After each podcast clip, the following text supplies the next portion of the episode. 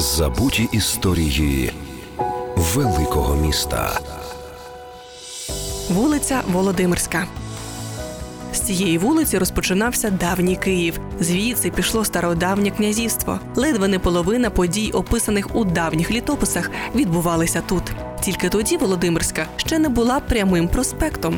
Цю вулицю можна назвати не лише лідером за довжиною у старому місті, але й чемпіоном за віком усіх разом взятих центральних магістралей столиці. Найдавнішою її частиною був квартал між сучасним Андріївським узвозом і вулицею Великою Житомирською. На їх перехресті й досі зберігся фундамент давніх софівських воріт, вимощений червоним кварцитом.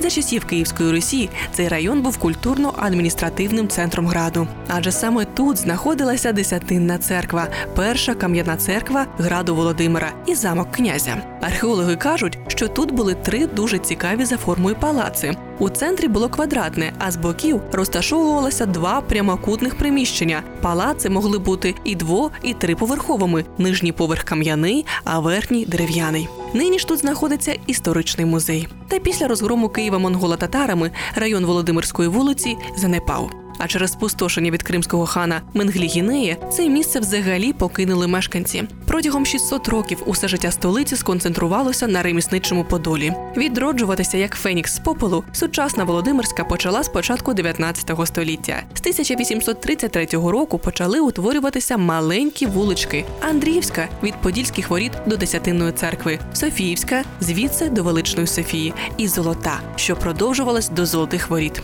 Поєднавши у собі усі символи столиці, Володимирська повертає собі свою законну історичну роль у житті міста. Адже з середини 19 століття тут зосередилися адміністративний, релігійний, науковий та культурний центри Києва. Пізніше це все відійшло на другий план у порівнянні з магазинами, банками та розважальними закладами Хрещатика. Та Володимирська не завжди зберегла імідж інтелектуально-мистецького осередку, а також невичерпного джерела археологічних пам'яток.